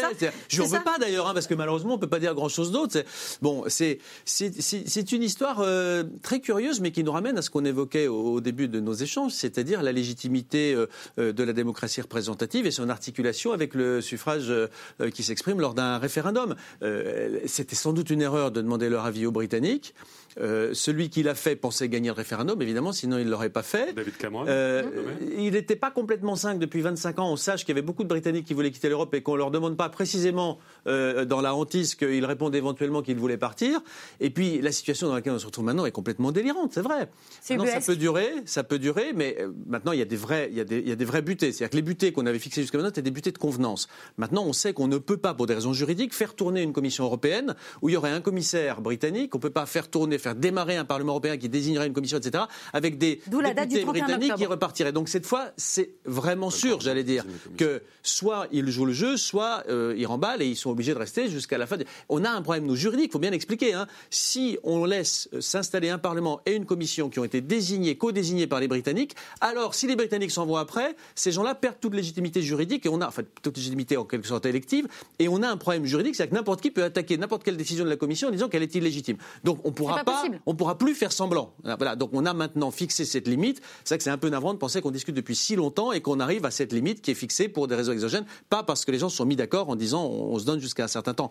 Mais c'est comme ça. C'est Ah. c'est un sujet d'une immense complexité. Euh, la complexité étant pas toujours réductible. hein. Je finis juste là-dessus. Je ne suis pas sûr, moi, qu'il y ait une solution dès lors qu'on ne veut pas de frontières à l'intérieur de l'Irlande, ce qui est bien compréhensible, Mm. et qu'on ne veut pas de frontières entre l'Ulster et le reste du Royaume-Uni, ce qui est bien compréhensible. Quand il y a un problème qui est posé dans ces termes-là, c'est-à-dire j'ai besoin d'une solution et qu'on voit que les deux options imaginables ne sont pas des solutions, ça peut durer longtemps. Et- Il n'y a peut-être pas de solution en réalité. Il ne faut pas exclure qu'il n'y ait pas de Euh, solution. Emmanuel Macron était euh, euh, partant d'un Brexit plus court. On a essayé de faire pour autant de l'autre côté un, Bre- un Brexit plus long. Enfin, c'est ce qu'on a vendu côté Angela Merkel, etc. Jonathan Boucher-Peterson, c'est c'est un vrai compromis qui s'est posé là avec la date du 31 octobre? Ah, je, je pense que c'est plutôt une date qui s'est imposée à Emmanuel Macron qu'un vrai compromis. A priori, il était dans une posture un peu différente pour des raisons euh, historiques françaises, de politique nationale, de tempérament personnel, d'agacement sûrement euh, à l'égard de la position euh, anglaise. Juste pour refaire un peu d'histoire, ce référendum, il est lancé par un Premier ministre avant les élections, un moment, un Premier ministre qui est pour le maintien dans l'Union européenne quand même. Aujourd'hui, le plan de sortie est négocié par euh, Theresa May, Qui était qui était pour pour le maintien. maintien dans l'Union vrai. européenne. Donc Theresa May a présenté un premier un plan, pour le faire rapidement, a présenté Ouais. un plan quand même euh, devant son Parlement euh, qui a été rejeté euh, de- par des alliances qui sont de plus en plus baroques. Mhm. Aujourd'hui, elle en appelle à, l'autre branche un peu pro-européenne, on va dire côté Corbyn. pour Voilà, Jérémy Corbyn, j'allais y venir. Une ouais. voie de sortie. Le même texte qui avait été refusé, euh, aujourd'hui, elle a dit si vous le votez, c'est elle qui l'a négocié, elle dit si vous le votez, je m'en vais. Enfin, on est dans un truc qui est complètement ubuesque. Moi, je pense que la meilleure solution, si on est honnête, et on voit l'opinion publique aujourd'hui anglaise, elle est nourrie de ce débat. Sûrement que certains euh, font leur miel avec euh, des, des infos plus ou moins vraies, mais concrètement, le débat, il a eu lieu. Il n'avait pas eu lieu avant le référendum. C'est un référendum qui s'est fait sur des passions, sur des, euh, avec la figure de Nigel Farage, avec un certain nombre d'acteurs qui ont là, agité le les vrai passions. débat, il a eu Certains lieu de ces après, acteurs ayant finalement. financé Mm. la campagne du Brexit avant de quitter l'Angleterre, voyant le chaos, peut-être que c'est exagéré, mais en tout cas, les temps, les temps obscurs euh, se, se profilaient. Aujourd'hui, peut-être, euh, Tony Blair, le- qui est très décrédibilisé sur la scène anglaise, c'est le moins qu'on puisse dire, sur la scène européenne à peu près autant, a été quand même un des premiers à poser la question de dire est-ce qu'il ne faudrait pas simplement, non pas contourner le vote populaire par une décision du Parlement, type euh, 2005 en France, mais simplement retourner aux urnes en disant que ce débat a été éclairé, que le contexte a changé, et qu'aujourd'hui l'opinion publique, non pas euh, Peut voter en bah, conscience. peut voter de façon plus mature Mhm. sur un sujet qui a pris de la complexité en deux ans. C'est quelque chose qu'on n'a jamais connu, mais on n'avait rien connu de tel de toute façon depuis le début. Ce serait peut-être mieux que de s'enliser. Rappelez-vous ce 31 que vous disiez collectivement sur Maastricht quand on a pas fait pareil. revoter. hein, C'est pas pareil. euh, ça, c'est quand même, ça consiste à dire on n'est pas content de ce que dit le peuple. bah, on, va, il y a une on, va, on va lui demander vous- jusqu'à ce qu'il dise autre Non. chose. Vous-même, vous avez dit il n'y a pas de solution, Philippe Manière. Donc c'est peut-être que c'est une solution. Philippe Tesson, est-ce qu'il faudrait revoter? Faudrait, est-ce qu'il faudrait demander aux Britanniques, écoutez, maintenant oui, que vous avez toutes les infos, C'est une hypothèse que euh, je, je privilégie par rapport à toutes les autres, ça c'est certain. Bon, enfin, je, euh, c'est pas, pas un avis personnel, je suis pas qualifié pour euh, bon, euh, l'argumenter suffisamment. Ce que je, en revanche, je suis qualifié pour dire que De Gaulle avait raison, parce que ça c'est l'histoire et l'histoire je la connais. Euh, de Gaulle avait raison, c'était une grande erreur d'inviter le, le Royaume-Uni, à- enfin l'Angleterre, à, à Grande-Bretagne à participer à l'Europe. C'est une très très grande erreur. La deuxième conclusion, euh, je tire, est que euh, Le marché commun. et c'est que comment? Non, je disais qu'ils ont, ils ont contribué aussi à la, d'une certaine. même pas oui, les enfin, il était l'Angleterre emmerde le monde quand même depuis assez Ah, ça, longtemps, on- depuis qu'elle beaucoup de Français sont d'accord pour le dire. ses affaires avec le monde extérieur. À la France Donc, franchement, on peut, on peut, l'affirmer ça. Euh, de, de- la deuxième conclusion, je veux dire, c'est tout ça ne serait pas arrivé. Enfin, ce- cette cette situation, cette, espèce d'impasse dans laquelle on est actuel, l'Europe est actuellement, ne serait pas arrivé si les 27 s'étaient mis d'accord après le, le Brexit. C'est tout à fait évident. Et c'est une conclusion tragique à beaucoup d'égards. D'abord, ça prouve l'état dans lequel elle est, et surtout, ça prouve la menace dans laquelle elle est pour les années à venir. Il faudra bien, c'est ça qui est le problème majeur. Breaking news, je suis d'accord avec Philippe Tesson. alors là, incroyable, dépêche AFP tout de suite. du coup, vous avez la Non, parole. sur, ce, sur ce dernier point. Clémentine Autain. Bien sûr, bien sûr que c'est ça le sujet. Euh, Je ne sais pas comment les Anglais vont réussir, les Britanniques vont réussir à s'en sortir. Je ne sais pas quelles conséquences cela va avoir en termes de dumping à nouveau. T- L'enjeu aussi, ouais. sur, euh, sur les, les- les douanes avec, euh, avec l'Irlande, qui n'est pas un petit enjeu. hein. Je veux dire, ça a l'air de rien comme Ouais. ça. Oui, oui, ça a l'air de rien, mais faut- faut- il y a- l'histoire est récente. Donc il faut voilà, être prudent. Euh, je suis favorable à ce que, euh, à ce qu'il puisse y avoir un retour aux urnes. Je ne vois pas comment on peut s'en sortir autrement. Comment ils peuvent s'en sortir autrement, mais c'est pas à nous de donner des leçons, c'est difficile. Mais euh, je crois qu'en la matière, ce serait bien de retourner euh, aux urnes. Mais l'enjeu mieux majeur. qu'un- mieux qu'un qu'un départ sans deal, Oui, oui, oui, oui. Qui serait une catastrophe? Bah, un départ oui. sans deal, euh, oui, je, je- je- je pense que c'est une Oui, je pense que c'est. Enfin, c'est- c'est- c'est- Mais c'est, c'est- ce que je veux dire, c'est que le, le- le problème, et c'est pour ça que je disais que j'étais d'accord avec, euh, avec Philippe Tesson, c'est que euh, d'une certaine manière, ce Brexit, il résonne dans toute l'Europe parce que il est à la fois le témoignage de cette espèce de rejet populaire à l'égard de l'Union, de ressentiment à l'égard de l'Union Pas que européenne. populaire pour le coup. Enfin, large. Ouais, L'élite anglaise a très largement voté pour le Brexit. aussi, Exactement, hein. mais pour de bonnes et de mauvaises raisons. Hein Ah bah pour des raisons par ailleurs, hein. hein, si je puis, si je puis me permettre. Donc c'est pas que des bonnes raisons. Et, que- et que donc la question qui nous est posée, c'est comment retrouver un moteur qui soit un moteur de progrès, un moteur euh, où il y a de la coopération et non pas de la concurrence libre et non faussée entre tout le monde. Et là, on n'y est vraiment pas. Vraiment Un mot de conclusion? Oui, non, moi je, trouve que, alors je suis en léger désaccord, pardon, avec Philippe euh, et avec Clémentine, puisqu'ils sont d'accord. Euh, je ne crois pas que ça montre quoi que ce soit de négatif sur l'Union en tant qu'elle a négocié avec le Royaume-Uni. Je pense au contraire que l'Union a été relativement unie. On aurait pu imaginer qu'il y ait beaucoup plus de dissensus entre euh, les 27 dans cette préparation à la négociation, puis dans cette négociation. Là où en revanche je suis obligé d'être d'accord, c'est quand vous dites que l'Union n'est pas dans un très bon état. Je ne crois pas d'ailleurs que ce soit facile à arranger, ni même que ce soit soluble, ça non plus.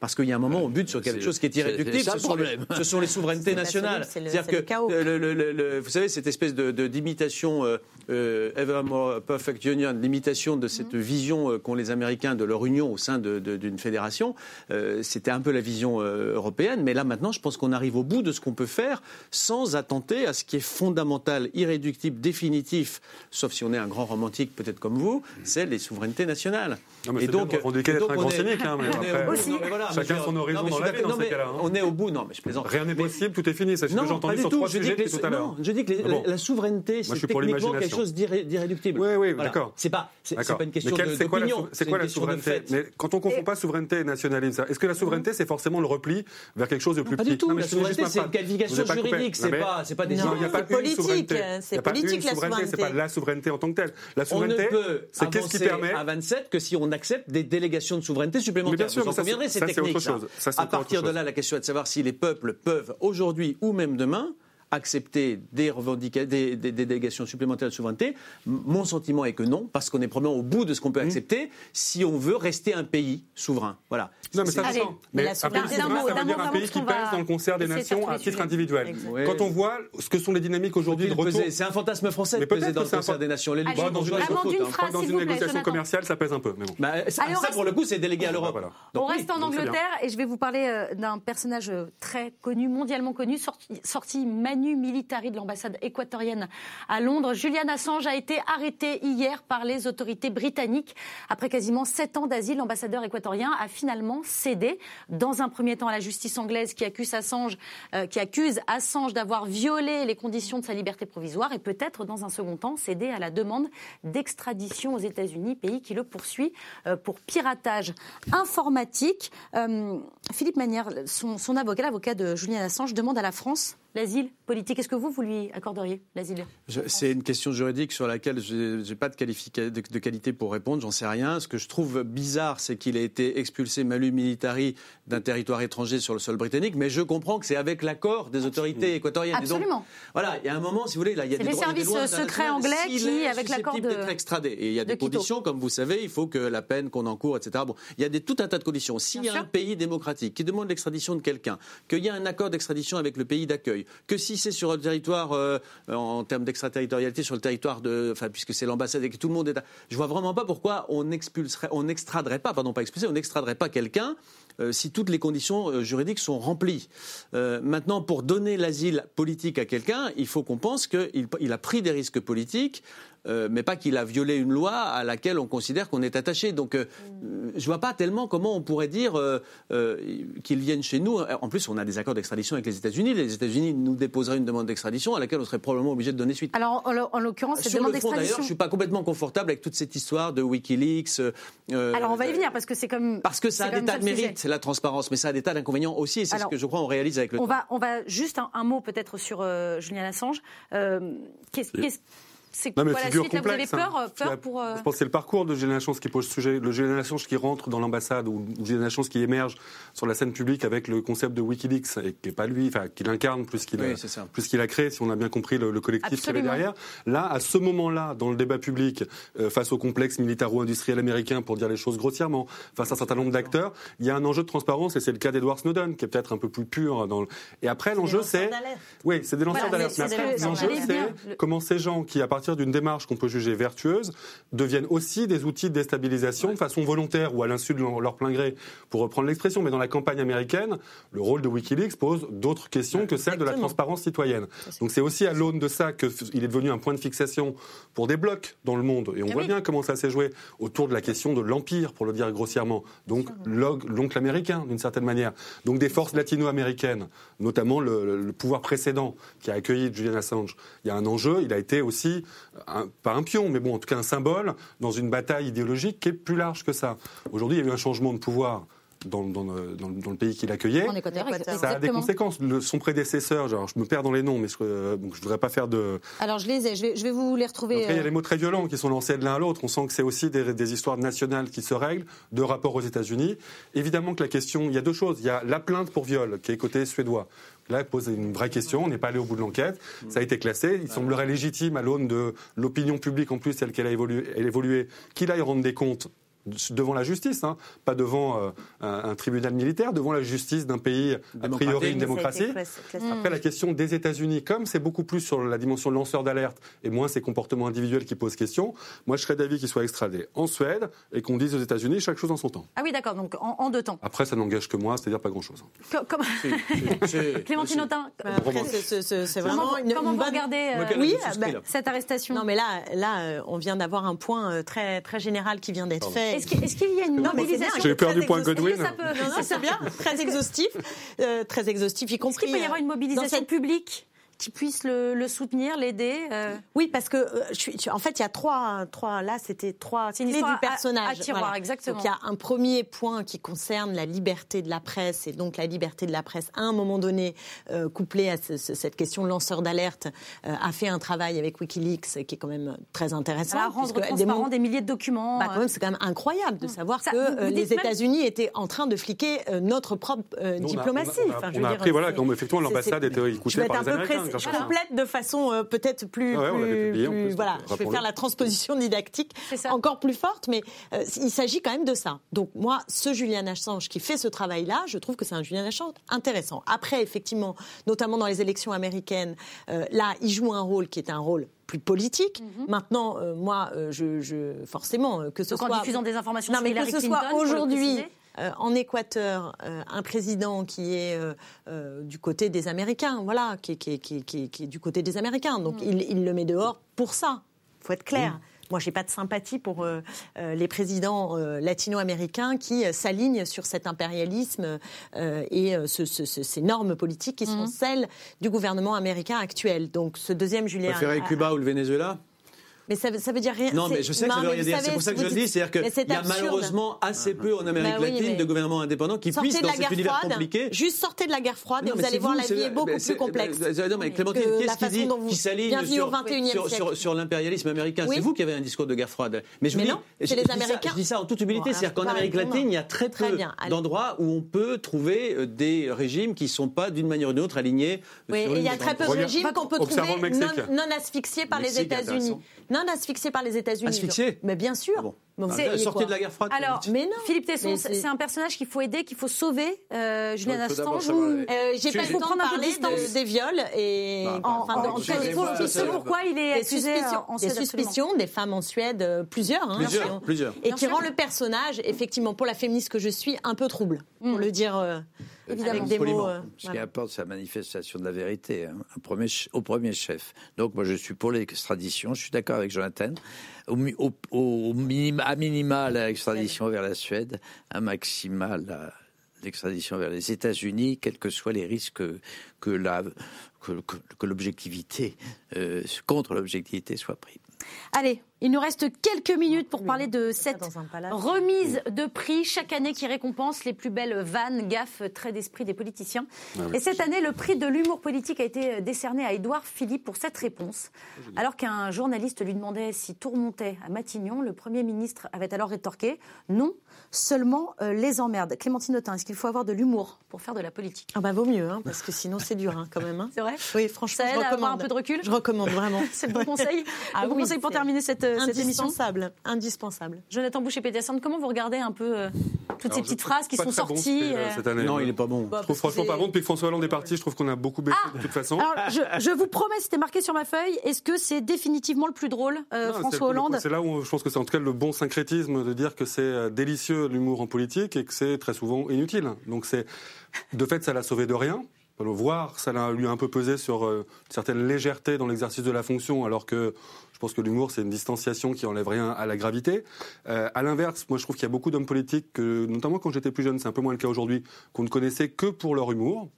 André Santini, on a appris à le connaître. Ah Oui, bien sûr, après. André Santini. ouais. Il y avait un certain nombre de personnages, voilà, qui étaient un peu le grand oncle qui fait des blagues. On ne savait pas trop pourquoi il était à l'Assemblée. Chirac, Chirac, à certains égards, était, Chirac dans cette, euh, dans dans cette, cette catégorie-là. un peu, euh, comment on appelle ça, grivoise, en tout cas dans la façon de, de formuler.